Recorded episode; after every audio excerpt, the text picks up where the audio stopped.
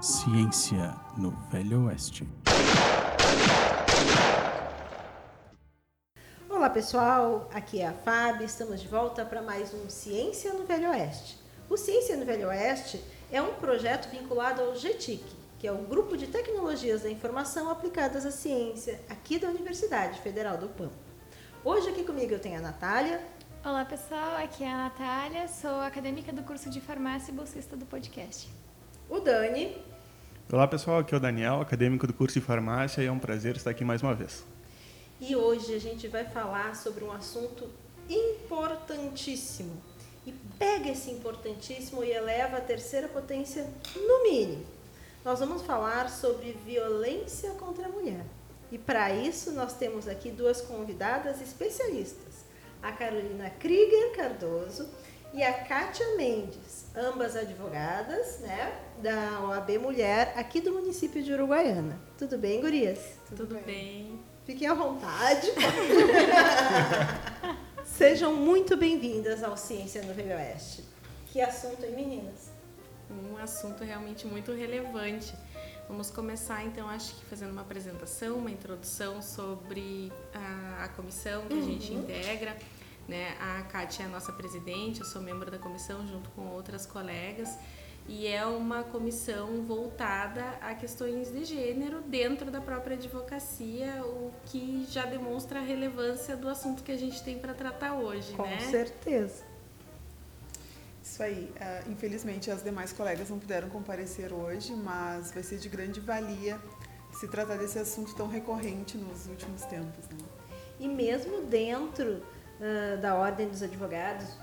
Vamos falar aqui do município, que é o que nos atinge, mas a gente sabe que dá para extrapolar isso para o resto do país. Uh, se vocês conseguem verificar fortemente presente essa questão da violência uh, ligada ao gênero? Da violência propriamente dita entre a advocacia, entre o judiciário, entendo que não, mas existe um preconceito e resistência ainda a gente tem que achar que preconceito e resistência é, é a forma mais branda de violência é, e tem que meio. É. Isso me incomoda um pouco, a gente meio que naturaliza, né? Uhum. Ufa, é só violência, é só preconceito e resistência. Que triste isso, né, Gris? É. é, acaba sendo uma luta diária pela conquista de espaço, pela conquista de respeito. É, não, não podemos generalizar, uhum. mas de qualquer forma é muito presente no dia a dia das mulheres advogadas. Nós somos muitas, mesmo dentro da comarca. Nós temos. Comarca é o que a gente chama. É, é algo, vamos dizer assim, para as pessoas entenderem, né? É o mais próximo de município que a gente pode dizer, mas em âmbito de uma jurisdição, né? uhum. né? Então a gente subdivide dessa forma. Mas aqui onde a gente atua, a gente sente de qualquer forma, principalmente em algumas áreas como as uh, que nós atuamos, é né, a área criminal, ainda é vista como uma área que, de, que deveria ser totalmente masculina. Então as mulheres elas são muito mal vistas, são mal vistas por praticamente todas as pessoas nesse entorno né, os próprios, eh, como mais uma vez dizer, não todos, mas dentro do judiciário, por colegas ou até mesmo na atuação propriamente dita, né, o público em geral costuma ver com maus olhos uma mulher atuando na advocacia criminal. Vocês percebem que, que até os clientes homens têm mais resistência?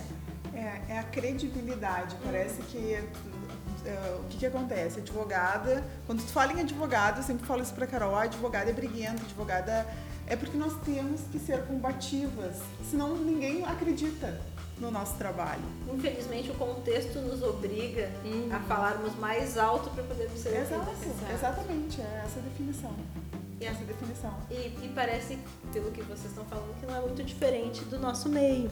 É bem comum a gente ver uma professora mulher, mas Sim. ainda assim, na sua atuação dentro de sala de aula, para que ela seja ouvida, ela tem que falar mais alto. E aí é a professora dura, a carrasca. Também se não for assim. E eu já te digo que o que me incomoda até mais não é o preconceito masculino, mas às vezes das próprias mulheres. Sim. Né? Uh, pessoas mais velhas, ah, mas uh, tu é tão nova, é mulher, será que tu vai conseguir? Uh, sempre colocando em xeque a tua uhum. competência. É. Isso das próprias mulheres. Eu, eu já recebi, não sei a, Sim, a doutora aqueles comentários, né, que vêm travestidos de um, de um elogio, assim. Ai, mas tu é criminalista com essa carinha. É que carinha Sim, deveria ter? Que carinha deveria ter, exatamente isso que eu fico pensando. E é, essa situação ela é, ela é muito comum, né? Da, da gente chegar em determinados ambientes e a gente sentir que nos tratam como se a gente não devesse estar ali, não fosse o nosso lugar. Né? Delegacia, presídio. Né? E, claro, existem servidores que nos recebem muito bem, a gente não pode, né? Muito bem eu digo com respeito, porque é, é isso que, é, que realmente mínimo, deve né? ter, é o mínimo. Né? Mas muitas vezes a gente é tratado dessa forma, como se a gente não devesse estar ali, como se não, não fosse correto. Agora, pensando sobre o que a Kátia falou de principal resistência por parte das mulheres é a que mais magoa, mas ao mesmo tempo a gente vive num sistema tão machista e opressivo que a gente entende por que, que as próprias mulheres têm tanta dificuldade de deixar essa posição e entender que elas podem ser protagonistas de qualquer coisa. Sim? E é, é também é, magoa muito porque é, a- nos remete a Simone de Beauvoir, né? Que fala que o e também ah, Paulo Freire também tem uma fala parecida, né? Que o opressor não seria tão forte se ele não tivesse cúmplices entre os próprios opressores e que a educação só é libertadora, né? Quando o sonho do oprimido deixa de ser se tornar opressor. Exatamente. E é isso que a gente identifica algumas vezes, né? Que essa questão é tão cultural, ela é tão arraigada que as mulheres vão perpetuando aquilo umas com as outras. É uma forma de controle social, né? Que, que forma melhor do que tu convencer as próprias mulheres de que elas não podem fazer tal coisa e que elas têm que julgar quem faz. Né? Exatamente. Mas ao mesmo tempo eu vejo que a gente compreender isso já é um passo para a gente ter mais paciência e mais vontade de atuar promovendo as outras mulheres, permitindo que elas tenham essa abertura que a gente teve, porque não sei vocês, mas com certeza eu já fui muito mais machista do que eu sou hoje, porque eu fui criada no mesmo Ah, sistema que a maioria das pessoas. Né? E o que, que a gente vê? Muitas pessoas tentando mudar de posição de lado, elas não estão incomodadas com o sistema do jeito que está, eu só não quero ser o oprimido, quero estar do outro lado. Exato. E enquanto a gente não conseguir rever essa postura, fica difícil das coisas mudarem. Mas por favor, Gurias, contem um pouquinho então sobre a OAB Mulher, como é que vocês chegaram ali, né? Porque não, não basta ser uma advogada mulher, alguma coisa aconteceu para que vocês se encontrassem nesse momento, né? E por isso nós estamos aqui hoje discutindo esse assunto. Claro, a OAB Mulher, eu sempre digo que se não houvesse um machismo enrustido, não precisaria existir a OAB Mulher, né? Parece que é uma outra parte da OAB, a gente precisa fatiar É, é. para que as pessoas saibam que existem mulheres advogadas. Então, a OAB Mulher é, tem o objetivo de integrar as colegas, porque voltando à questão de que as próprias mulheres se repudiam e têm preconceito. Então a OAB Mulher é- é- tem esse objetivo, né? Das colegas se conhecerem, de se respeitarem, de ter uma amizade. Ah, e então sobreveio esse convite do Dr. Maurício Blanco, que é o presidente da OAB, e que eu reuni as. as- eu, eu- eu digo que eu, eu peguei todas só as malas de louco, né? Escolhi todas as, as mais, assim, com um perfil mais diferente, né? Que são mais combativas, que são atuantes, que não ficam só no escritório porque o marido vai fazer audiência, porque não entende. Não, quem tá lá, que na, na linha de frente. E por aí foi, eu acabei escolhendo a nossa comissão.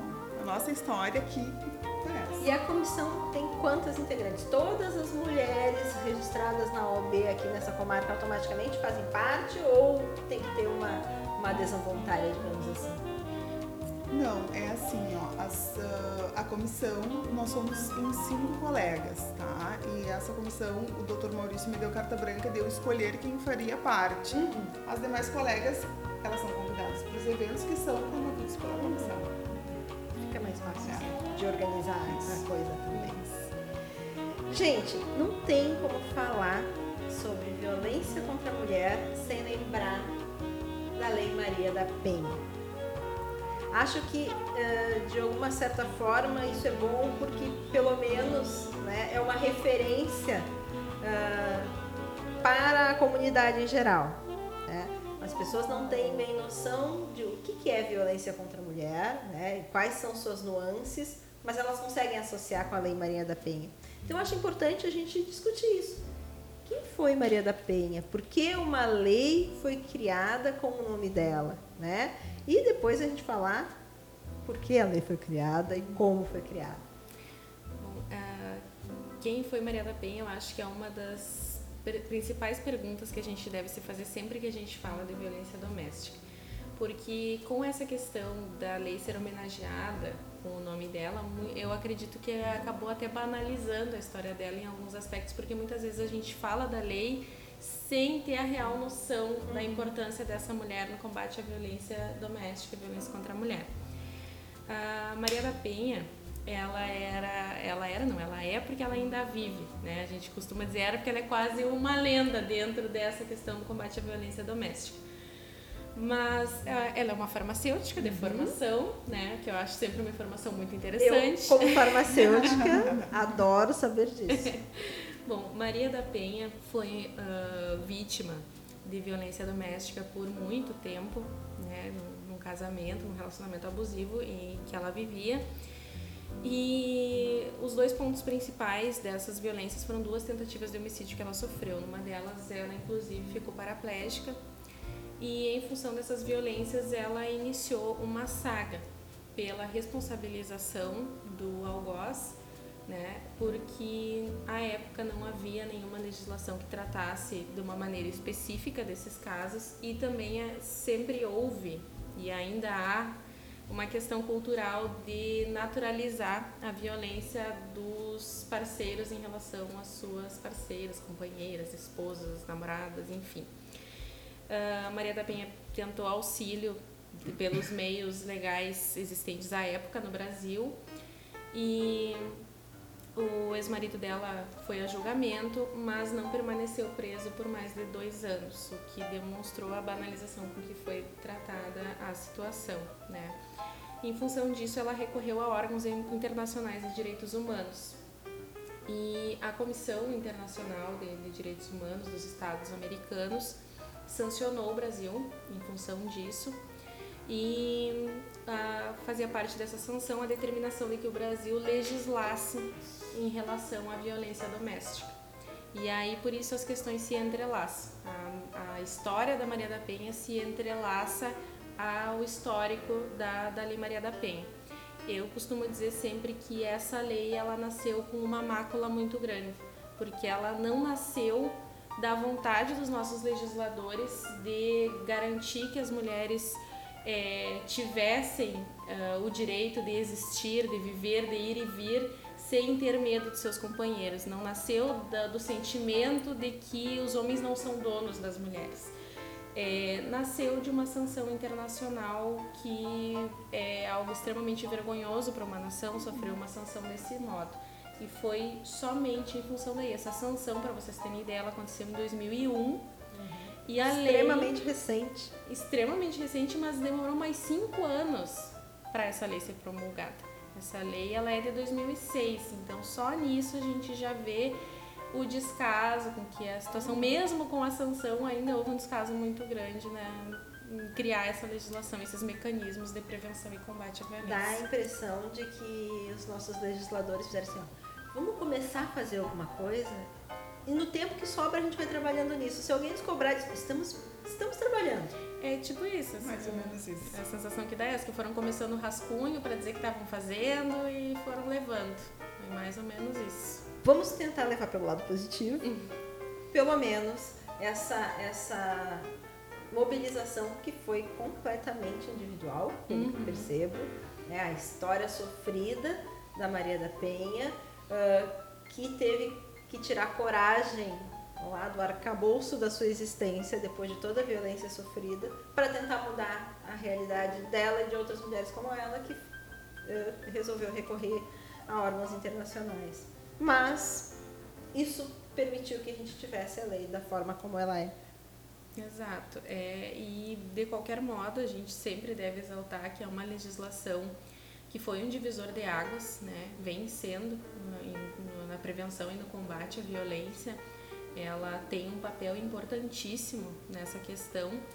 E o ponto positivo para mim sempre é, é pensar desse modo, que da luta de uma mulher né? Que ela foi a porta-voz de tantas outras e fez um, uma conseguiu fazer essa modificação tão grande na, na nossa legislação em termos práticos também, né? Porque houve um aparelhamento, porque não adianta, é, às vezes é difícil visualizar, né? Porque o problema do Brasil Em raras ocasiões é falta de lei. O problema do Brasil é falta de fiscalização, é falta de aparelhamento, é falta de estrutura. Então não houve só é, a promulgação da legislação, porque poderia ter acontecido isso e por muito tempo houve uma dificuldade de aparelhamento. E hoje é, existe uma, uma estrutura com relação às delegacias especializadas no atendimento à mulher, delegadas especializadas, né? Que é extremamente importante. Exato, e são policiais que recebem um treinamento para lidar com essas vítimas quando chegam na delegacia. E então, então a situação prática hoje ela é muito diferente. Os mecanismos também dentro do judiciário para agilizar esses procedimentos, tudo isso é, é muito positivo dentro desse contexto. E aqui em Uruguaiana nós estamos muito bem servidos pela, pela delegada, a doutora Carolina Huber, né, pelo pessoal da Delegacia da Sim, Mulher. A equipe toda é São impecáveis, é, sempre atentos e tanto que aqui em Uruguaiana nós tivemos, infelizmente, é, esse ano teve registro, três, três registros de, de homicídio, né? De feminicídio. se não me falha a memória, três. É, É, é. Mas se nós formos ver assim, ah, mas três, mas se tu for ver a quantidade de ocorrência que tem, a proporção E é esse não é tão ano a gente viu esse aumento nesses números, infelizmente, a gente está vendo isso de novo, mas não foi uma coisa local. Aconteceu, acho que em todo o país, né? Esse Sim. aumento da violência. Ah, mas o que, que eu posso dizer para vocês? Nesse período, eu nunca tive nenhuma ocorrência pessoal né, que envolvesse violência. Mas em duas situações eu tive que acompanhar amigas Sim. até a delegacia. Foi muito diferente o tratamento nas duas vezes. Numa, a, a, a minha amiga tinha sido agredida por um desconhecido na rua, na, não aconteceu nada mais grave porque passou um carro, mas eu me lembro que quando a gente chegou apavorada, imagina, duas mulheres morando sozinhas, nós não morávamos juntas, né? Morávamos sozinhas em Uruguaiana. Mas ele não fez nada, então. O fato de ela ter sido agarrada, abordada, foi só isso, então. Sim, Foi só isso, tá tudo bem. E na segunda vez era uma questão de violência doméstica mesmo, né? Do companheiro agredindo uma mulher, eu levei lá. E, e foram alguns anos de diferença, e isso foi muito importante ver o acolhimento que nós recebemos quando, quando chegamos na delegacia, porque marca justamente aquilo. Eu vou dar continuidade a isso, se estão achando que só ele só me agarrou, nem me bateu, né? Aham. Sim. Então, ah, realmente, depois disso eu tenho acompanhado mais a atuação da equipe aqui em Uruguaiana e dá para ver que a gente realmente está muito bem estruturado e aparelhado. Claro, tudo pode melhorar sempre em todo lugar, mas a gente fica feliz quando compara com outros locais que ainda não tem esse, essa estrutura que a gente tem.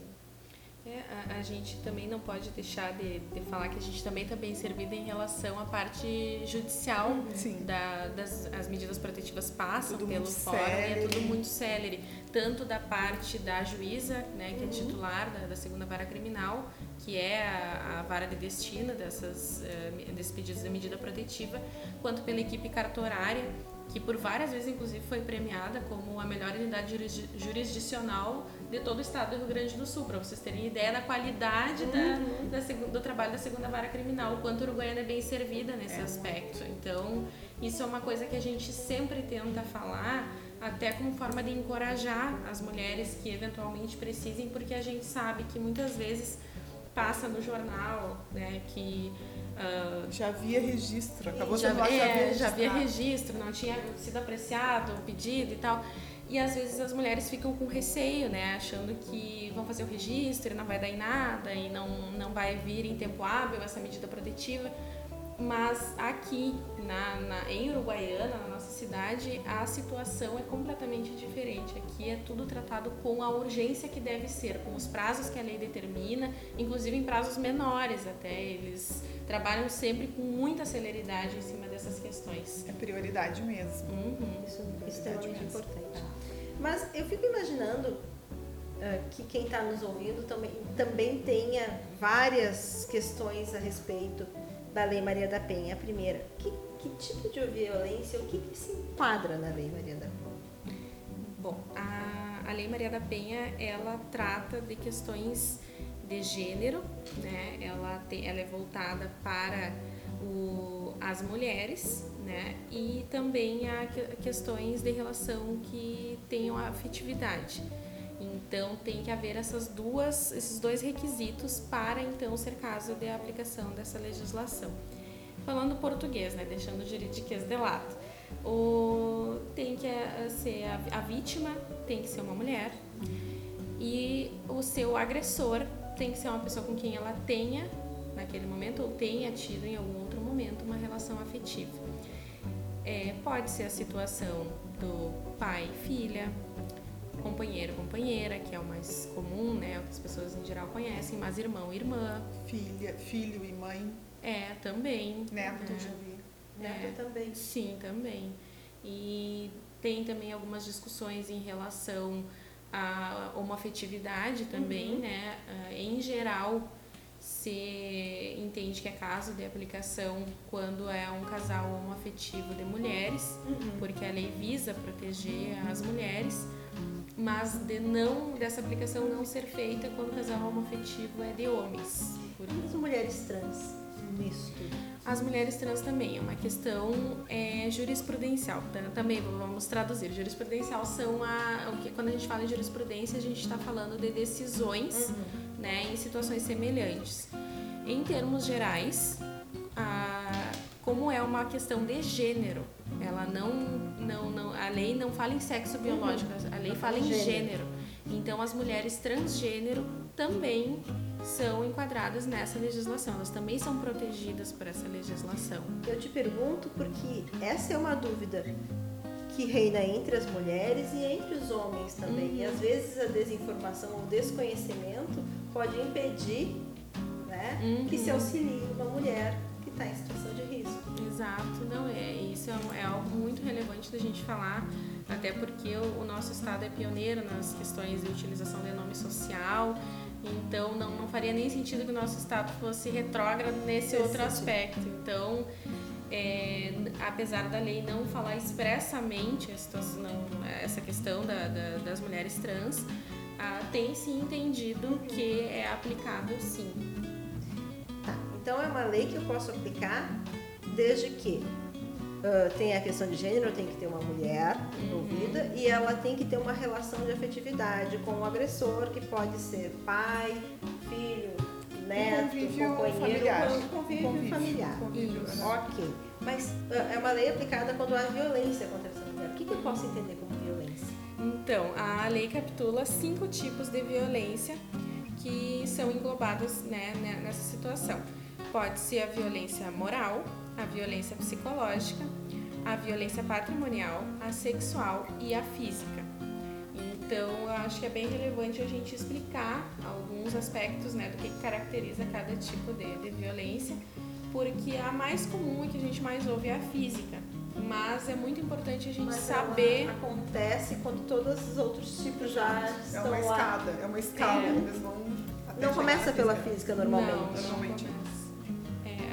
Até eu, eu acabei enumerando aqui mais ou menos na ordem Uhum. que acontece, né? Geralmente a ponta de tudo é a violência moral.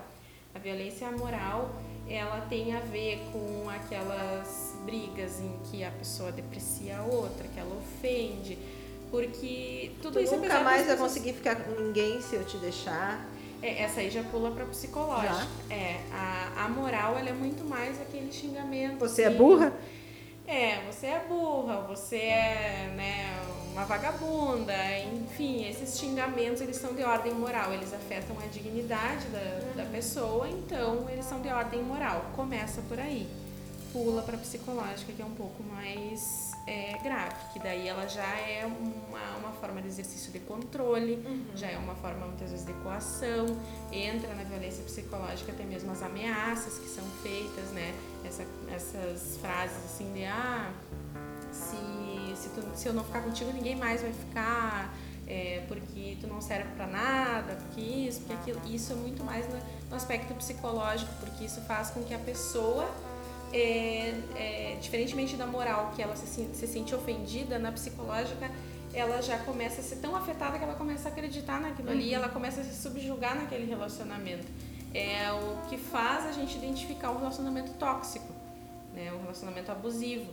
Quando a outra pessoa, para exercer controle, para garantir que tudo vai acontecer naquele relacionamento da maneira como ela quer, ela começa a, atingir o psicológico da, da outra pessoa. É, depois disso, nós podemos elencar violência patrimonial, que também é muito comum, apesar de muitas vezes as pessoas, principalmente as vítimas, nem saberem que isso é um tipo de violência. Né? A violência patrimonial é aquela situação em que a mulher é impedida de estudar, impedida de trabalhar, é, ela não pode administrar o próprio dinheiro se ela trabalha ou até o patrimônio dela. Então, tudo isso passa por essa questão de violência patrimonial. Independentemente de qualquer pessoa que esteja no relacionamento, seja esse relacionamento é, com um namorado, com um marido, ou relacionamento pai e filha, enfim, né, o filho e mãe, todas as pessoas têm esse caráter de serem independentes de poderem decidir a própria vida, de terem capacidade civil, como a gente chama, né, de gerenciar a própria vida, o próprio dinheiro, o próprio patrimônio e o que elas vão fazer. Então ninguém tem o direito de intervir na vida de outra pessoa dessa forma. E isso também é uma forma de violência, né? Acaba acontecendo muitas vezes do companheiro dizer, ah, porque só eu trabalho nessa casa, porque é tudo meu, porque fui eu que comprei, porque fui eu que paguei. Isso é violência patrimonial. É, a gente vê muitas comum, vezes né? muito, Muito frequente. Infelizmente, a gente vê também na situação de briga, né, de rompimento, vai lá e rasga todas as roupas da mulher, violência patrimonial.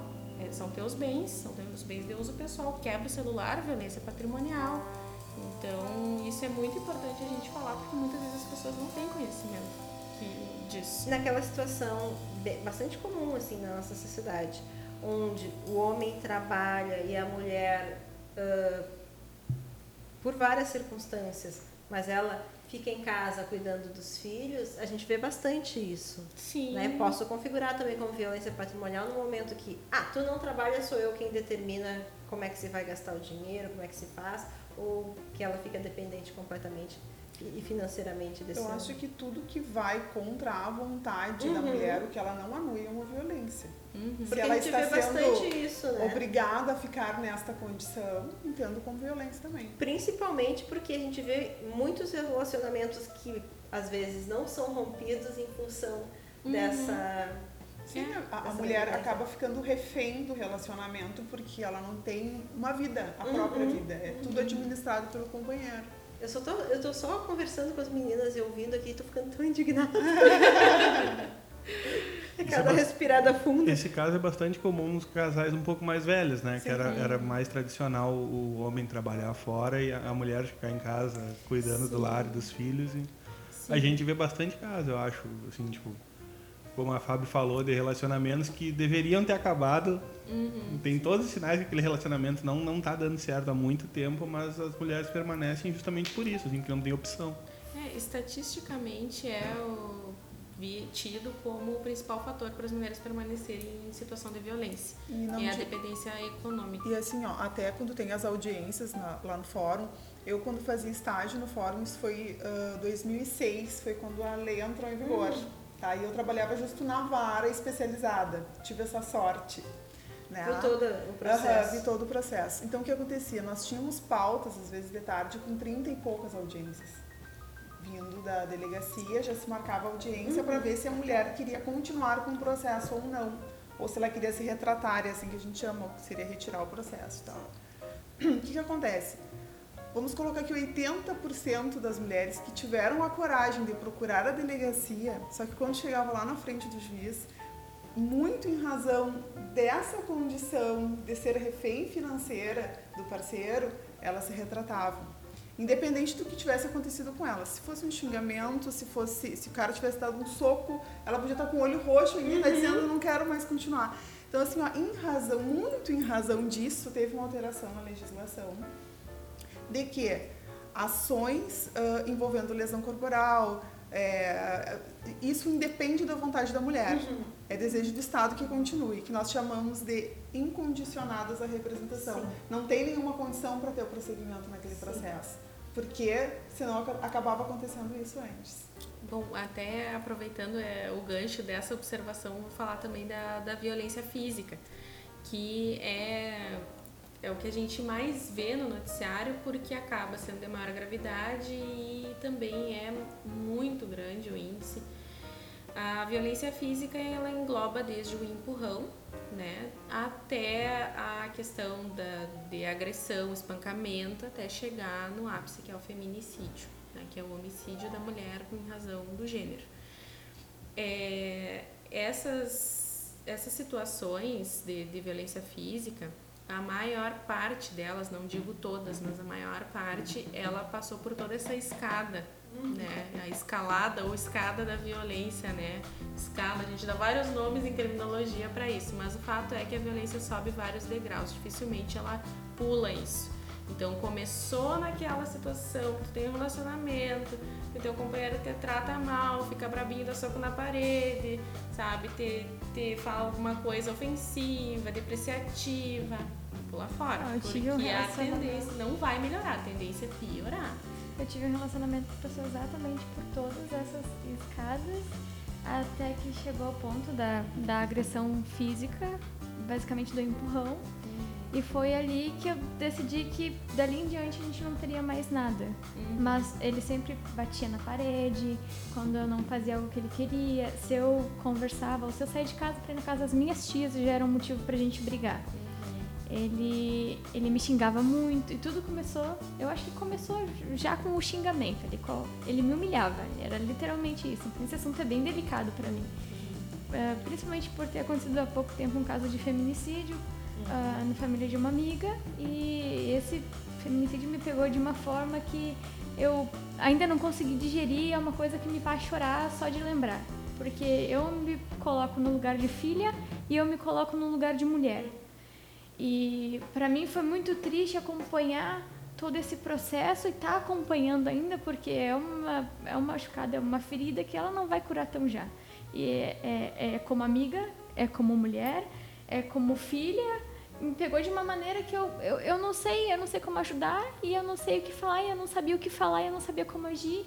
E é tão, é tão triste, é tão triste porque a gente sempre pensa que vai acontecer com gente distante que a gente não conhece. A gente ouve na rádio, a gente vê no jornal o tempo todo, a gente entra no Facebook, tem um caso de feminicídio, mas a gente nunca pensa que vai acontecer com alguém perto, próximo, né? Então é, é bem triste. E eu fico feliz por ter saído, não no começo, porque não foi bem isso. Porque quando a gente está num relacionamento abusivo, a gente não vê como um relacionamento abusivo, infelizmente. A gente que não te consegue. envolve, né? A ponto de tu acreditar naquilo. Exatamente. realmente- Eu acreditava em tudo que ele me falava. Eu não ia ser feliz sem ele. Eu tô muito bem agora. Tô muito mais feliz. Pelo amor de Deus, gente. Eu acho que existe uma pretensão de, ah, ele vai mudar, porque eu vou ajudar ele a mudar, né? Porque na Ah, verdade a gente nasceu e cresceu, eu tenho no mínimo 20 anos mais que a Natália.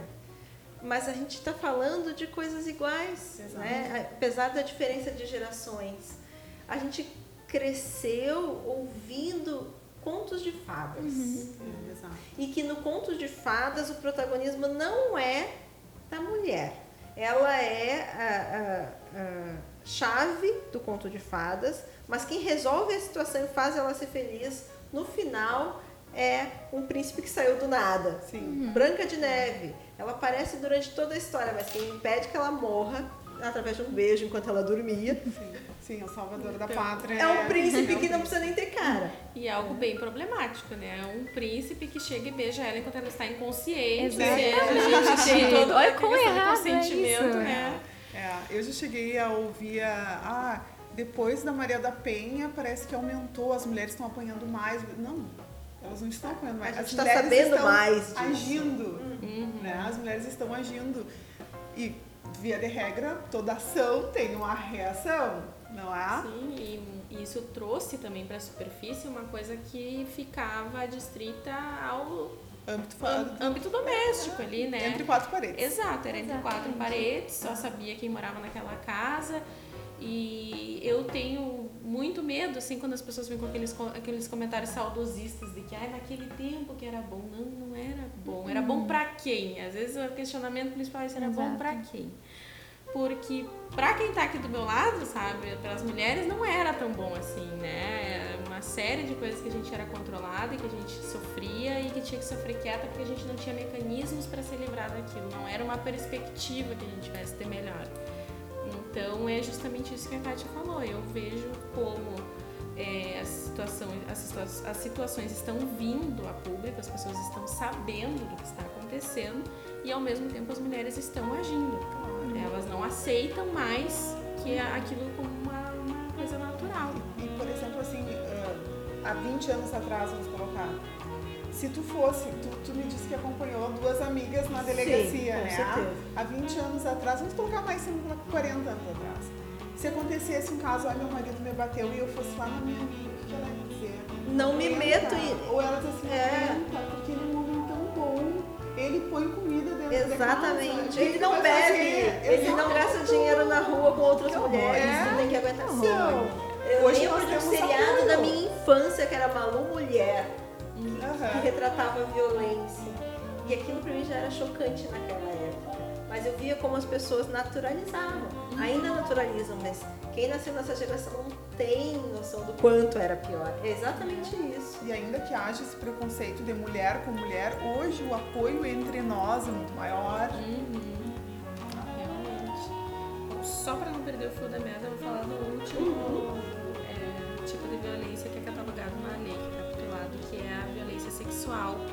que também é muito importante a gente comentar, porque também a gente percebe que tem muito desconhecimento em relação a isso. É, a violência sexual, é autoexplicativa, né? É de cunho sexual. Mas o que está englobado nisso? Tudo. Absolutamente Qualquer coisa depois do tudo. não. Qualquer coisa depois do não, exatamente.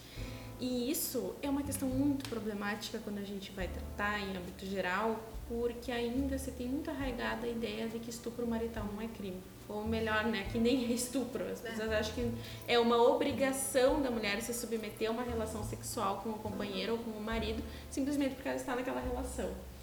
Só que isso não existe, né? Estupro é estupro. A gente tá, tem uma tipificação penal no artigo 213 do Código Penal que diz que constranger, o verbo constranger alguém, né, na prática de um ato sexual é, contra sua vontade é crime, configura crime de estupro. Em âmbito doméstico, ah, não há nenhuma ressalva quanto a isso. Ou seja, se a mulher disse que não queria, se ela não estava disposta, ou mais, se ela não tinha condições de consentir, é, é estupro. né? aí nós temos a variável do estupro de vulnerável, que é a pessoa que está embriagada, que está dormindo, que está sob efeito de algum tipo de medicamento, alguma coisa assim. Então, e é muito importante dizer também que o estupro, ele não exige a conjunção carnal. No estupro, ele, nós tivemos uma modificação, se não me falha a memória, em 2012, na legislação, foi reformado todo esse capítulo dos crimes se- sexuais. Então, hoje, a configuração do crime de estupro, ela é muito mais ampla. Todo e qualquer ato de cunho sexual, né, ele é visto mediante violência, é importante a gente dizer isso, né, mediante algum tipo de violência ou quando a vítima não tem condições de consentir, é considerado estupro. Esse assunto é, é difícil. É né? delicado. É delicado. A, a situação que a Natália narrou da amiga foi de conhecimento de todos nós e, e abateu toda a comunidade acadêmica e, e enquanto mulher não tem como não se colocar na situação. Então é difícil da gente tratar disso, é difícil da gente pensar e, e não se colocar no lugar. É, é, toda mulher já nasce vítima, isso está errado. Isso tá errado, isso tá muito errado. Né? É. Qualquer coisa que aconteça, você é responsabilizada simplesmente por ser mulher. Isso está muito errado. Mas ah, que a gente consiga pelo menos transformar isso em vontade de transformar. Né? E a gente vai fazer isso. É por isso que a gente está aqui. Meninas, uma coisa que eu queria perguntar para vocês. Ah, tu comentou que a violência física, ah, mesmo que a, a mulher que foi agredida queira retirar a queixa, agora mudou a lei e não pode mais é interesse do Estado que continue esse processo. Se eu presenciar algum tipo de agressão, alguma coisa, eu, eu chamo a, a polícia e, tipo, mesmo que ela não queira representar, como eu sou testemunha eu vi esse processo, vai correr igual? Vai continuar, assim, isso acontece às vezes no hospital. A mulher ah, foi tão agredida que ela chegou no hospital e ela diz, ai, caí da escada, sabe aquelas histórias assim? Então, a polícia é chamada, é feito o registro com Maria da Penha e isso vai ter prosseguimento. Se eu sou vizinha e vi que tem uma grande discussão, que está tendo violência, Pode chamar. e eu chamei a polícia, isso vai continuar? Isso vai continuar. Sim, até é um assunto bem interessante, porque exi exis- existe e existiu por muito tempo um dito que eu odeio, que é o em briga de marido e mulher. não se mete a colher. Exato. Eu é- sou a colher. Tanto é que foi, foram criadas campanhas até que, que a gente utiliza, as imagens, quando a gente vai falar disso, que é a campanha, o nome da campanha é Mete a Colher, né? Falando da importância dessa intervenção e mais, falando da obrigação que nós temos de intervir. Porque também é pouco comentado que não intervir numa situação dessas é crime, constitui crime, é crime de omissão. E a pessoa, o vizinho que escuta a briga, que tá vendo que, que a situação já excedeu os limites de uma briga natural, né, de uma discussão natural, ele tem obrigação de chamar a polícia. Né? Não quer dizer que ele tenha que ir lá no apartamento do vizinho e, e derrubar a porta e entrar, não, mas ele tem que chamar a polícia. Se eu tô na rua e eu tô vendo que uma mulher está sendo agredida, eu não tenho que me questionar se é briga de casal ou não, porque Eu a gente vê muitas pessoas dizerem isso. Ah, mas eu pensei que era briga de casal. Não, mas igual Sim. sendo briga de casal tem que chamar a polícia. Então é, tem que ligar pro, pro 190 e pedir apoio do- de uma viatura porque tá, tá presenciando uma situação de violência e tu precisa de ajuda. Né? E também porque eu não sei como uma pessoa que, que se diz de bem pode lidar com a situação de presenciar ou perceber que está acontecendo uma situação de violência, ela não tomar nenhuma atitude, como é que ela vai lidar caso no outro dia ela fique sabendo que resultou em um feminicídio? Isso é uma coisa que eu me questiono como é que uma pessoa dorme depois numa situação dessas. Então, mais do que não não deveria ser necessário uma lei para nos dizer que a gente tem que chamar a polícia quando a gente percebe que alguém está numa situação de violência. E Isso não se limita, é claro, a situações de violência doméstica. Eu estou trazendo para dentro do contexto da nossa conversa, mas isso é em absolutamente todas as situações. Né? A gente está vendo que tem uma coisa errada acontecendo, é obrigação, senão a gente responde criminalmente por isso. Na verdade, a gente tem que responder criminalmente, porque a gente Uhum. foi cúmplice no momento que calou. Sim, pra mim, isso é muito É claro. quem cala consente, né?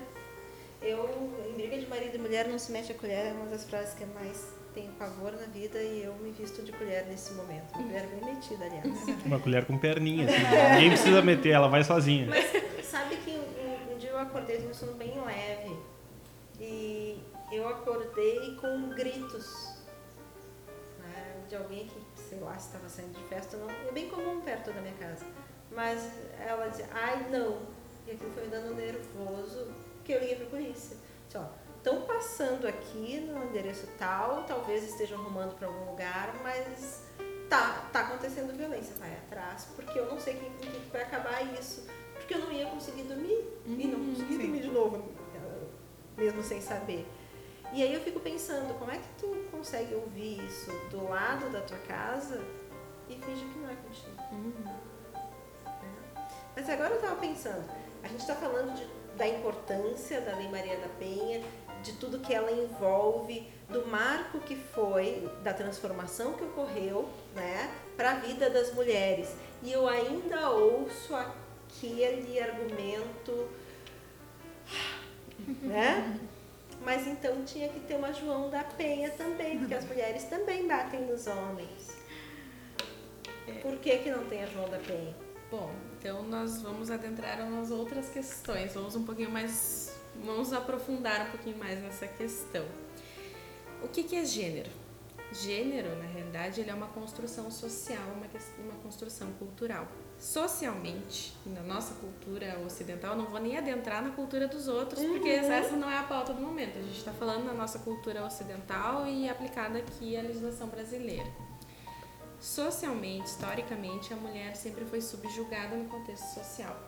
Né? Então, acabou resultando numa legislação de proteção por necessidade. Não é porque as pessoas achem, por A mais B, que as mulheres merecem ter uma lei voltada só para elas. Não é uma necessidade. Não é porque as mulheres sejam, sejam especiais e por isso elas precisem de um tratamento especial. Elas são mais vulneráveis. Exatamente. Estão mais vulneráveis em função da, da organização sociocultural que a gente vive. Exato. É, é, é uma, uma questão assim que a gente exemplifica de uma maneira muito simples. Quantos homens vocês conhecem que ao final de um relacionamento eles tenham sentido medo de morrer só por não querer ficar com outra pessoa mais?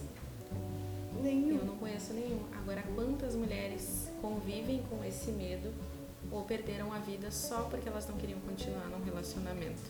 Então, essa é a principal justificativa para que exista uma lei voltada às mulheres.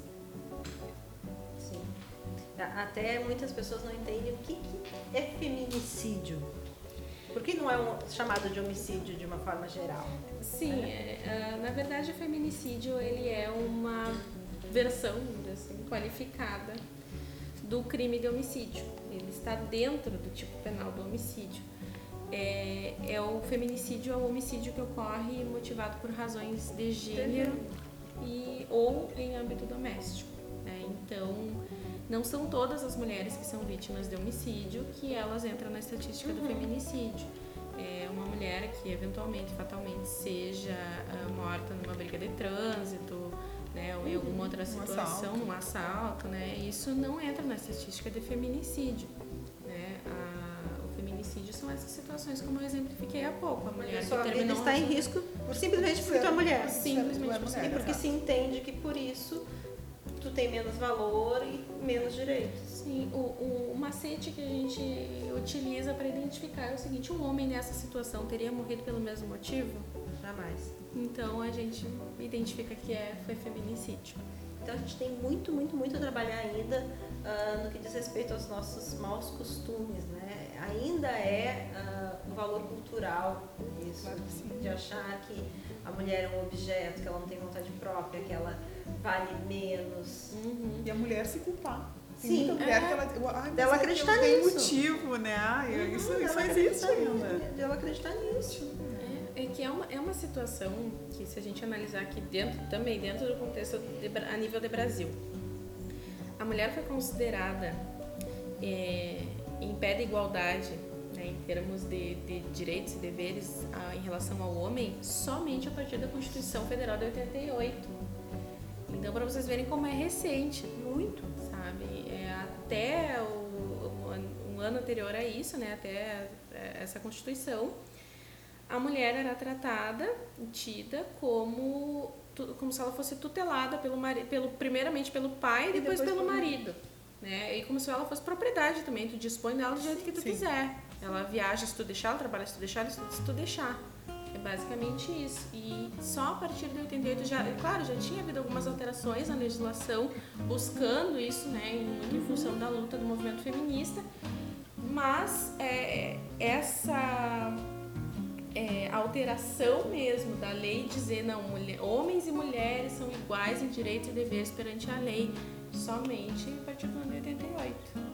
Então a gente tem 30 anos, né, um pouco, 31, 31 anos, né, desde que é, e isso foi positivado lá na, na Constituição, mas a gente, muito mais do que é, fazer constar na Constituição, a gente precisa mudar toda a mentalidade social né, para que isso se aplique. A gente comentou até da, da situação da, da, da Branca de Neve, assim, eu sempre dou como exemplo um desenho que eu adorava. Eu era criança que era a Bela Gente, é verdade. sabe? É verdade. Que Aliás, a grande maioria, se a gente for analisar, que embalaram os nossos sonhos de meninas, se a gente for pensar hoje, tem algum tipo eram de- problemáticos. É.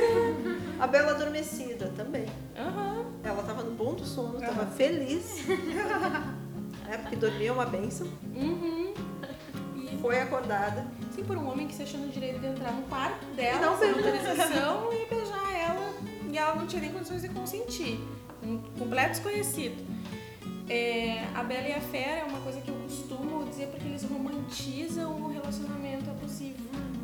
É, a Bela ela começa sequestrada naquele castelo, ela é maltratada, ela é xingada, ela é humilhada. E a situação vai melhorando até que ele se torna um belo príncipe e eles vão ser felizes para sempre. Eu nunca vi uma situação de relacionamento abusivo regredir. Eu só vi ela progredir, assim, num sentido de violência, de Até porque piora. pela essência da fera, ela vai acabar se alimentando da bela. Exato, então é algo que é, é, a gente é ensinada desde cedo de, a, É a a naturalizar isso. romantização né? daquilo que não era para ser nem correto, que não era nem para ser levado em consideração. Uhum. E, e felizmente a gente está numa posição que ah, a gente ainda vê essa romantização, gente ainda vê muita violência, mas que nós já estamos questionando isso. Isso me faz feliz. Claro, exatamente. Eu sou muito otimista. Eu também. Que a gente já está questionando isso. Uhum. E Isso é importante. É, e, e é- eu tenho essa visão otimista também, justamente por isso que eu pontuo. Fazem é, só 31 anos que nós somos iguais em direitos e deveres e nós já estamos ocupando tantos espaços. Nós, é, é uma luta diária para ocupar esses espaços, mas nós queremos ocupar esses espaços, nós estamos efetivamente ocupando esses espaços. Exatamente. O que, que eu percebo nessa nossa conversa? Ah, a mulher que nasceu lá na minha data de nascimento não sabia que eu poderia ser tudo que eu sou hoje. Foi graças a essas possibilidades que eu tive esse poder de transformação. Que infelizmente muitas mulheres ainda não tiveram, mas que se depender de mim, do meu apoio, do meu trabalho, elas vão ter. É, faço Isso é essa, é, sabe que eu faço essa reflexão às vezes? Eu fico imaginando assim quando eu era criança. Uhum. Tipo, será que eu imagino, nem no meu mais vago sonho eu imaginava que um dia, né, fosse ter a vida que eu tenho hoje. Uhum. Aham. Felizmente, felizmente, né? Gurias, e a, a gente estava falando da, da agilidade aqui de Uruguaiana, da- da- das medidas protetivas. O que, que é uma medida protetiva? Quando é que ela, que ela é cabível, Uhum. Dentro de todo esse contexto que a gente está conversando? Ah, e o que, que acontece quando ela é desrespeitada? Ai, é ótimo. Ai, ai. São medida, a medida protetiva é assim, a, toda mulher, quando ela chega na delegacia da mulher, ela expõe o problema, o que aconteceu, né? E ela faz esses pedidos, ela solicita medidas, que seria afastamento do lar, medida que era o afastamento do lar, Ela pode pedir que seja determinado que ele não possa se aproximar dela, é, né? É, a Ah, aproximação. É uma distância mínima. Exato. Ah, pode pedir, inclusive, é, fixação de, de alimentos, né? Tanto para ela quanto para os filhos. Né? Alimentos que a gente chama é um valor, assim, ação, né? Não, não, não vai ter um cunho eterno, mas Sim, é pelo sim. menos para aquela situação emergencial ali Ah, pode ser fixado. Passou muitos anos casado, está rompendo um relacionamento que era abusivo, precisa se reestruturar e isso Uhum. pode dar uma ajuda. Isso, principalmente se havia uma dependência econômica, que foi o que a gente expôs É, aqui, exato. acontece muito. Aí isso é encaminhado para o judiciário, essas solicitações, né? Aí a doutora analisa o caso, a juíza da, da segunda vara criminal analisa o caso, vê se é conveniente, se existe realmente a necessidade de deferimento das medidas. Vítima e agressor são intimados do deferimento ou do indeferimento dessas medidas protetivas. Ah, sendo deferidas, tem- que se afastar do lar ou tem que manter distância e a pessoa vem perturbar aquela- a tranquilidade da vítima, a vítima telefona para a polícia e essa pessoa ela é presa. E mais O do resultado é esse. E mais do que a prisão, também é, recentemente houve uma alteração que foi incluído como crime, descumprimento de medida protetiva. Então ela responde por outra ação penal em virtude dela descumprir aquela medida protetiva. Agora, eu fico, a gente está conversando e eu estou relembrando várias situações dessa amiga que eu levei até a delegacia em função de, de, de violência doméstica.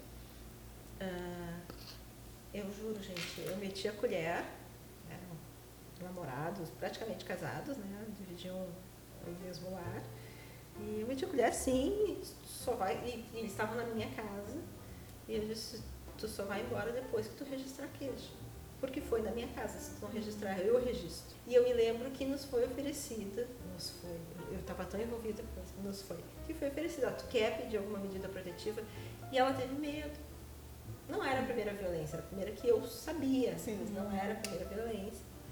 E ela ficou com medo. Ah, mas aí, imagina, não vai mais poder chegar lá perto da, da casa. Não! né? E eu me lembro que ela teve tanto medo e que a família dela não, até hoje fala contra o registro da ocorrência. Ah, eles têm essa pequena bronca comigo, não que eu me preocupe com isso, mas que eles estavam achando, mas vai, isso vai manchar o nome dele. O cara que agredia a filha constantemente. Não é possível isso. É, e- Né? E por que esse medo? Porque até então ela estava cheia de coragem. Né? Uhum. Olha, tem uma amiga comigo, vamos lá. Não, não é possível que tenha acontecido. Né? E, e chegou assim, não, mas aí, como é que vai ser? Não vai poder voltar, ele vai me odiar mais. Uhum. Esse era o grande Sim. medo dela. É, é- essa culpabilização das mulheres também ela é muito problemática. De que, ai, ela vai manchar o nome dele, ele vai ficar fechado. Não, ela não tá manchando, é, é, a- é o agressor que tá manchando o próprio nome. Ele optou por ter uma conduta que é tipificada como crime. Então, quem está manchando o próprio nome é quem faz isso, não é a vítima. É que a gente, Então- a gente volta para aquela questão cultural É, né, da violência Uhum. de gênero. Ah, a mulher é responsável por Claro. mudar a vida do homem. Uhum. Se ele não se endireitou no caminho, como dizia minha avó, é porque a mulher não fez o suficiente. E É não só, e não só no- nesse âmbito familiar, né? Uhum. Não só no âmbito Aham. familiar, assim, eu não posso dar causa para passar por aquele grupo de homens e eles olharem ou eles me disserem, é, a culpa é minha se eles olharem pra minha É, bunda, se, A culpa né? é pelo jeito que tu caminhou, a culpa é pela Exato. roupa que tu vestia, é pela maneira como tu penteia teu cabelo. A culpa é tua por ser mulher, é Exato. Exato. Ah, até tem um exemplo assim, semana passada, semana passada não, semana retrasada que tava um calor infernal, uma sexta-feira que foi um horror, porque esse- antecedeu o Dia das Crianças. Sim. Tinha a apresentação do meu filho, não me lembro da data, assim, calor infernal. Eu cheguei no eu, eu faço pilates sexta-feira às duas da tarde. Aí eu cheguei no pilates e a minha professora, que é fisioterapeuta, estava de casaco. E aí eu disse, tu não tá com calor? E ela me disse assim, ai, é que esse paciente que eu atendo antes de ti, ai, não dá pra ficar de blusinha na frente dele. Disse, como assim? Tu não Meu pode Deus ficar do de céu. blusinha na frente. é, é, A pessoa não pode se controlar, né? Sim. Então assim, ah, então eu não posso dar motivo pra, pra que alguém toque ou que Aham. alguém fale alguma coisa, entende? A culpa era dela. Entendo, eu entendo. A culpa era dela, se alguma coisa acontecesse, assim. Aham. Então melhor passar calor, ficar lá com o casaco com o zíper fechado. É. né? Tem a, a responsabilização da mulher por absolutamente tudo. Sim. O casamento não foi bem, tu não fez alguma coisa certa. É, Aquela coisa de, ai, mas a fulana endireitou, fulano. Isso me irrita tanto, porque nenhuma mulher tem obrigação de ser mãe de homem nenhum. E Exato. nenhuma mãe tem toda essa responsabilidade, gente. Eu já, eu já sou contra aquela, aquela pressão sobre as mães, que tem que ser Uhum. salvadoras da pátria. Sim. Né? Exato. O homem é responsável pela vida dele, porque a mulher tem a obrigação de ser responsável por ela mesma, por Uhum. tudo que a cerca e ainda pela vida do companheiro. É demais, né? Não, e, e é, é muito. Eu acho muito triste quando botam a culpa na mãe ainda por como se não tivesse tido pai. É, Sabe? Sim. é, Não, não, não nasceu de chocadeira. Tem, teve- tem mãe e tem pai. é. Então não vamos responsabilizar só a mãe. Se teve uma criação que é- em algum momento errou, ah, é meia culpa. Então esse, é um outro problema. Não existe acordo entre dois em que um não, né, Uhum. não Não. participe. Ou até, ah, mas foi criado só pela mãe. Talvez esse seja o maior erro, Aham. porque teve um pai ausente. Então, assim, da- de qualquer modo, é, a culpa tem que se E dividir. como é que fica essa questão das medidas protetivas quando o casal tem filhos, por exemplo? Bom, a questão dos filhos, aí já entra num, num outro aspecto, que é a questão de direito de família.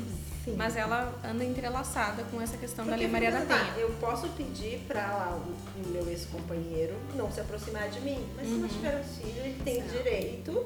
O juiz da vara de família, ele tem um posicionamento de que isso não tem nada a ver com os filhos. Uhum, Tá? De alguma forma, a visitação vai ter que acontecer. Ah, tá. Que seja mas ela entrega- pode ser supervisionada ou Seria a visitação assistida que Ah, se chama, né? tá.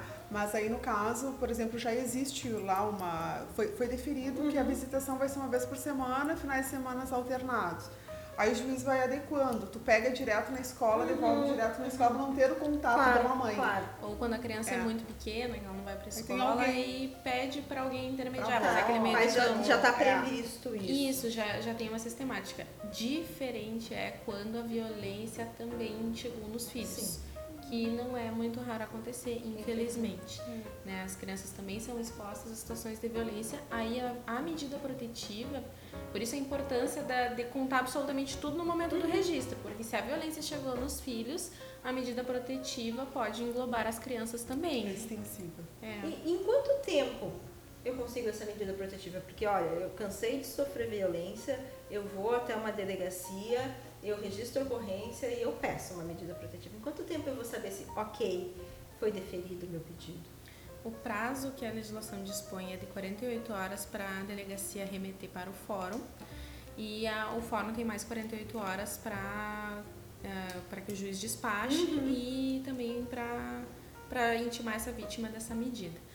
Aqui em Uruguaiana o prazo é muito mais curto do que isso. 48 horas acontece tudo já. É, ou até menos. É. Assim, às vezes a mulher vai hoje, amanhã já tem. Amanhã já tá tudo resolvido. É já tem medida deferida, já saiu intimação pra rua e tá tudo se resolvendo. Isso é muito bom. Uma e... coisa que eu queria perguntar para vocês assim, é tipo quanto a efetividade dessas medidas protetivas.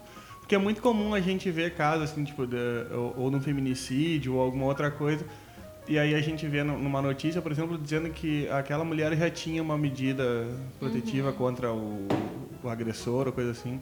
E aí o pessoal, é muito comum tu ver comentário, ah, não adianta fazer isso aí porque, olha aí, ó, tinha medida e, e ninguém respeita e é pior ainda. O que, que vocês podem dizer sobre isso? Pela...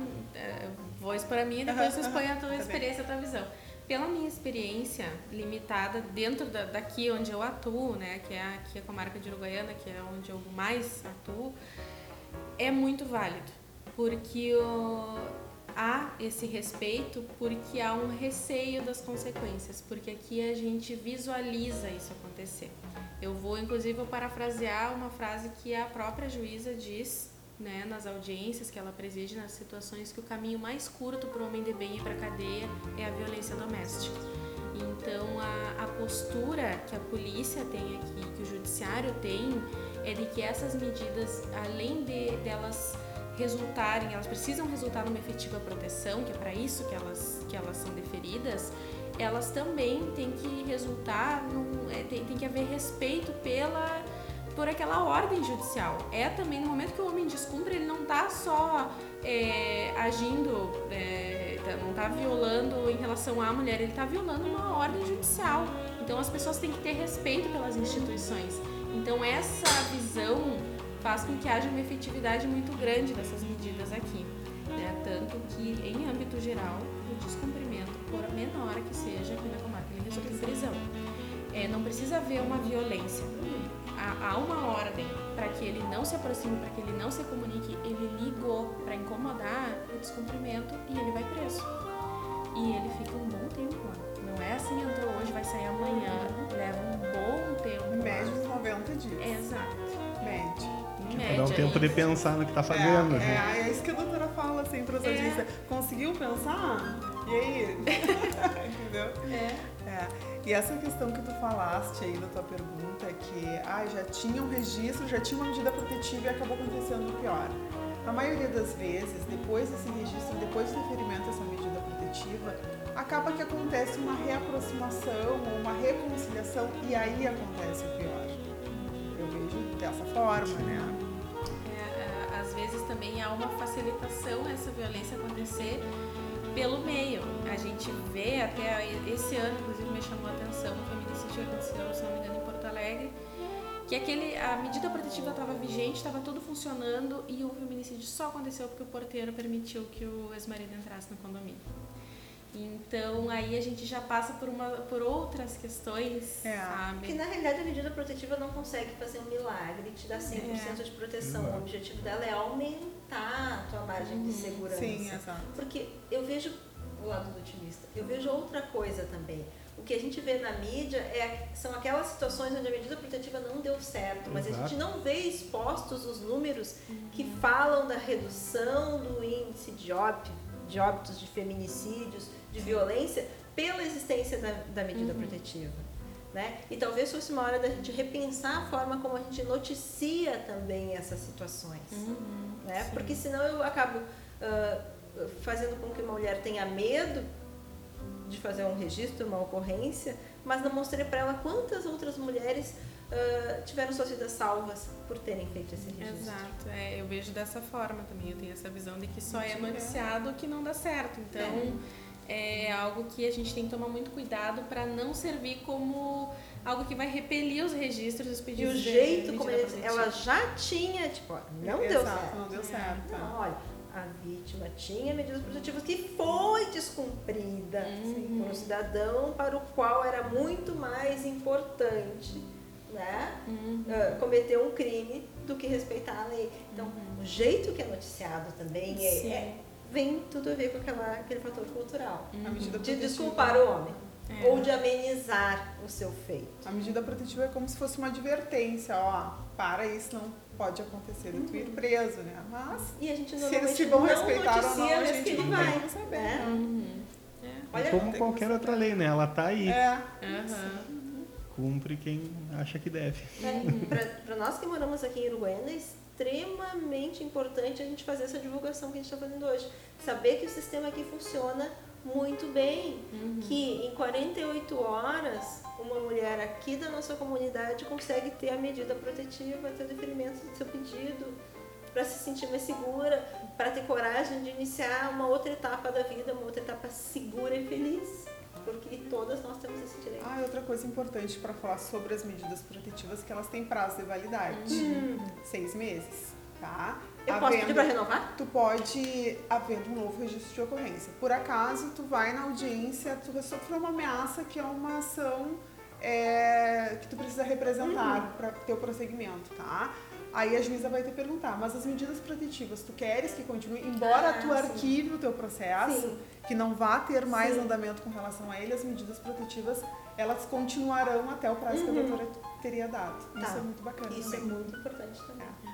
Para que haja um prazo maior, né, para que seja renovado, que era, que era que tinha questionado, ou tem que haver um novo registro de ocorrência, um novo fato que a gente chama, né, ou o descumprimento. Uhum. E aí o descumprimento inicialmente ele resulta em prisão, né, no, em no âmbito da, da nossa comarca, a lei é levada ao pé da letra, o descumprimento resulta em prisão. Ótimo. E aí depois, bem depois, quando há soltura, né, ainda assim, na grande maioria dos casos, a juíza mantém uma medida protetiva por mais algum prazo.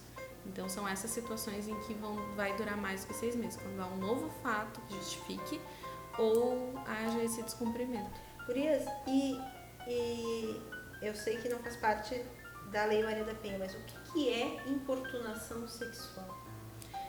A importunação sexual foi uma alteração também legislativa que veio em função da necessidade, né? Uma triste necessidade de enrijecer legislação.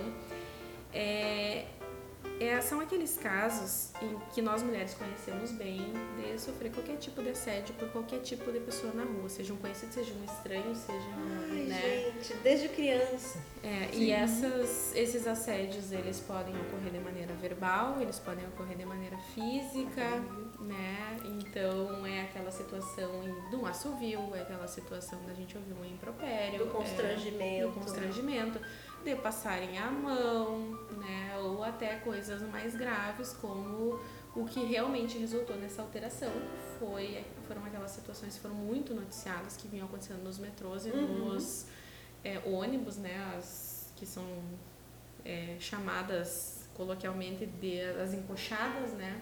Que é, infelizmente acontece muito. Ou até situações mais graves, né? Que é aquela situação em que os homens se masturbavam e ejaculavam nas mulheres, e, enfim, né? Ah, havia já uma disposição na lei sobre isso, mas a penalidade era ínfima e acabava que não tinha nem possibilidade de prender aquela pessoa porque era tratada como era uma contravenção penal, não era um crime, né? Isso é uma questão técnica, mas que impedia de haver uma prisão em função da, daquele ato. Então, em razão disso, houve esse enrijecimento. Então, toda mulher que for constrangida, aí, é- é- toda vez que eu vou falar sobre isso, assim, eu acho graça que as pessoas vão dizer assim, ah, mas e se for só um, um comentário, só uma cantada? Me constrangeu, Não, é. eu já tô. Não tem só nessa história. Constrangeu uma pessoa, é, uma cantada, uma pessoa chegar, conversar comigo e me dizer algo que eu gosto de ouvir. Isso é uma cantada. Agora, uma pessoa falar algo que te constrange em público, não, não precisa necessariamente em público, né? Pode Sim. ser só tu que tem ouvido, mas se te constrangeu, se tu não tá gostando do que tá acontecendo, se excedeu os limites, é importunação sexual. Muito bom saber disso. Agora, eu, eu não sei vocês, mas toda mulher tem várias histórias a esse respeito. Enquanto você está falando da importunação sexual, eu estou lembrando de uma vez, eu era vendedora de uma linha de cosméticos antes da minha formatura. E eu fui para academia e eu tinha que fazer os pagamentos dos boletos lá dos produtos que eu tinha vendido. Mas assim, ó, não tava de legging justa, não tem a desculpa da roupa que você está vestindo. Não tem. Bem pelo contrário, tava com um abrigão, uma blusinha suada, que eu tinha treinado, disse, vou fazer os pagamentos do depósito. E aí eu saí da academia antes do, do- da abertura do banco, entrei no caixa eletrônico, então tinha um segurança de terno, que estava se achando o máximo porque estava de terno, e um segurança de uma empresa de segurança comum. E eu tinha levado cheques e, e notas. Então tinha envelopes ah, em- ah, específicos para cada, cada tipo de depósito. E aí coloquei tudo num envelope só. Depois eu vi que tinha limite de nota, que tinha limite de cheque por envelope. Então eu estava bem perdida e eu precisava fazer aquilo. Porque eu ainda tinha que ir trabalhar depois.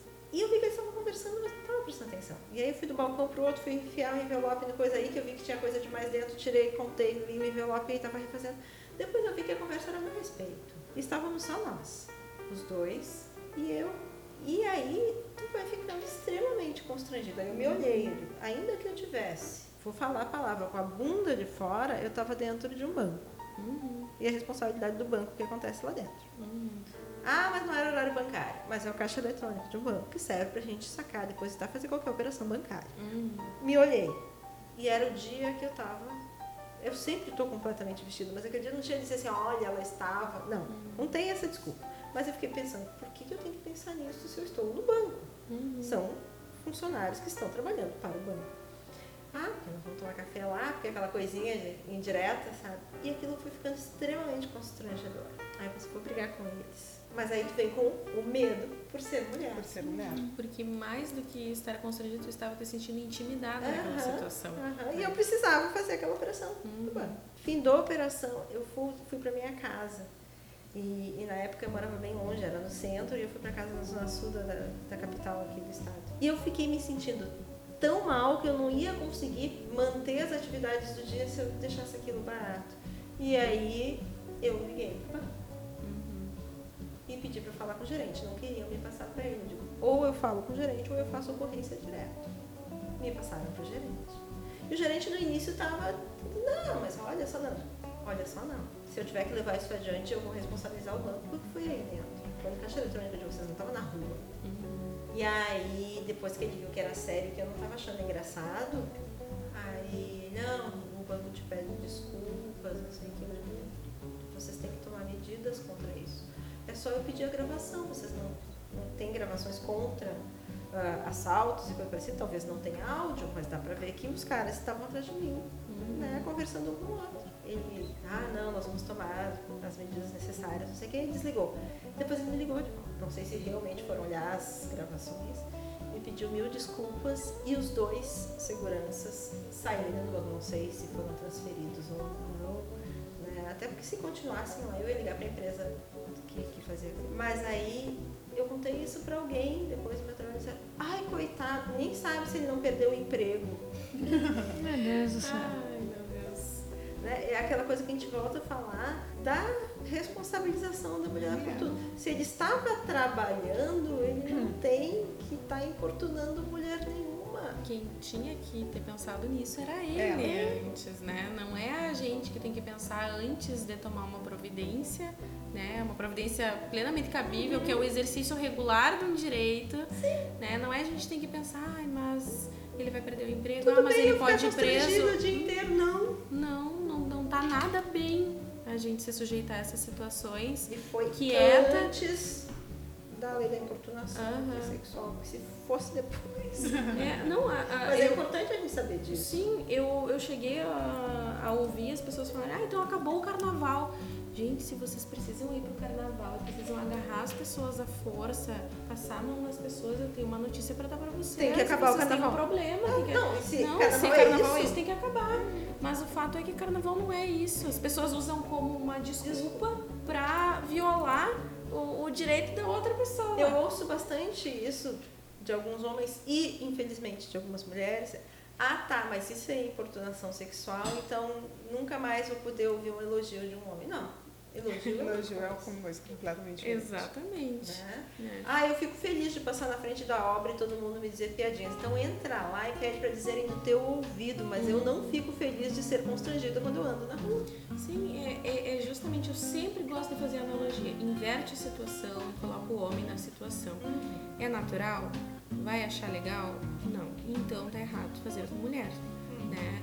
É, seria natural um homem estar passando na rua e ele ouvir, porque não é ninguém sai pra falar pra uma mulher na rua, pra uma desconhecida aos gritos que ela é bonita, que aquela roupa tá bem nela, que Tu o tá cabelo tá poderosa, maravilhoso. tu tá Não. empoderada. Não é Não, isso que não a é gente que nós ouve. ouvimos, nós ouvimos coisas depreciativas, coisas humilhantes. Então, Somos tratadas como pedaços de carne. Exato, exato. Então, é, é justamente isso. A gente coloca um homem naquela situação. Eu vi essa analogia em relação a anúncios publicitários. Às vezes vocês chegaram a ver na internet. Quem não viu, pesquise no Google, pra, que é bem divertido. É, quando a gente percebe que a publicidade está objetificando a mulher, é, pegaram anúncios muito famosos e colocaram homens naquela situação, com roupas minúsculas, em posições sexualizadas. E aí a questão era assim, ficou bem esse anúncio pra você? Se, fi- se não ficou, se ficou ridículo, se ficou indignante, bom, então tá errado. Então a mulher tá objetificada nesse anúncio. Então essa analogia ela pode ser aplicada em praticamente todas as áreas e pra tudo. E tá errado pro homem, tá errado pra mulher também. E é importante até a gente falar disso, porque também sempre tem aquela situação assim, ai, mas eu conheço, tem um vizinho meu que a mulher dele batia nele, sabe? Sempre surge. Não duvido, gente, acontece. Muito menor escala, mas acontece. Não, ninguém pode bater em ninguém. A Lei Maria da Penha ela tem mecanismos para coibir uma violência que se mostra quase uma epidemia dentro da nossa sociedade. Agora, lesão corporal, ameaça, tudo isso é crime, independente de quem contra quem, né? Entre desconhecidos, entre marido e mulher, entre vizinhos, entre familiares, sempre vai ser crime.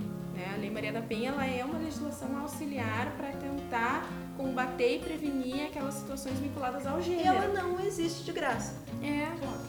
Então, ah, se o teu vizinho ah, ah, tá sofrendo violência, denuncia, vai lá, faça o papel do cidadão e denuncia também, né? Ou se tu mesmo, tu que é homem, tá te sentindo, tá sofrendo uma violência de qualquer tipo que seja, busca uma delegacia e faz um registro. Pode, não tem problema, é, a lei tá aí para todos. Use Use. E abuse. Use e abuse. da lei. Da lei, da lei.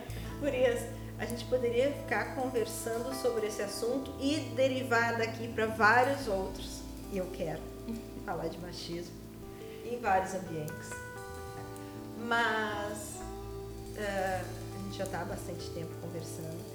E eu queria agradecer imensamente pela participação de vocês e já fazer o convite para nós conversarmos outras vezes. Com certeza. Ah, o convite está aceito e eu agradeço também o convite para a gente estar aqui hoje. Eu acho que é bem importante para nós, né, da- nós todas mulheres, para a sociedade em geral, dentro da nossa área, para o papel da, que a gente tem na comissão também de levar informação, né, que é, é relevante.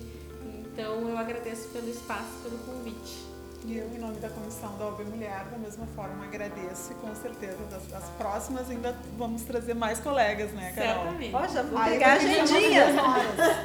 Já vou pegar a agendinha, a gente faz parte 1 e mínimo. parte 2. Não tem problema. Muito obrigada, meninas. Equipe querida.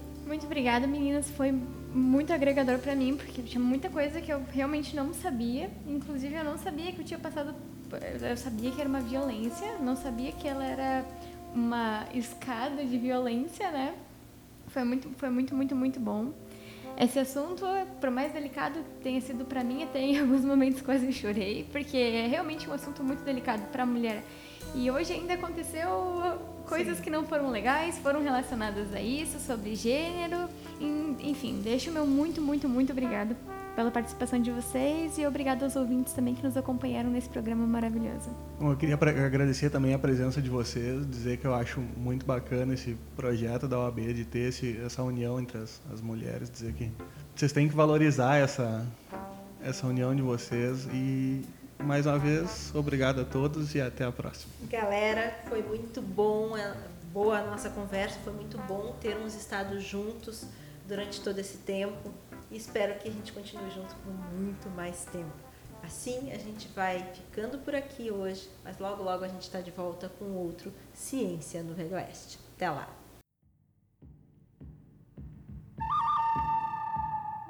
Ciência no Velho Oeste.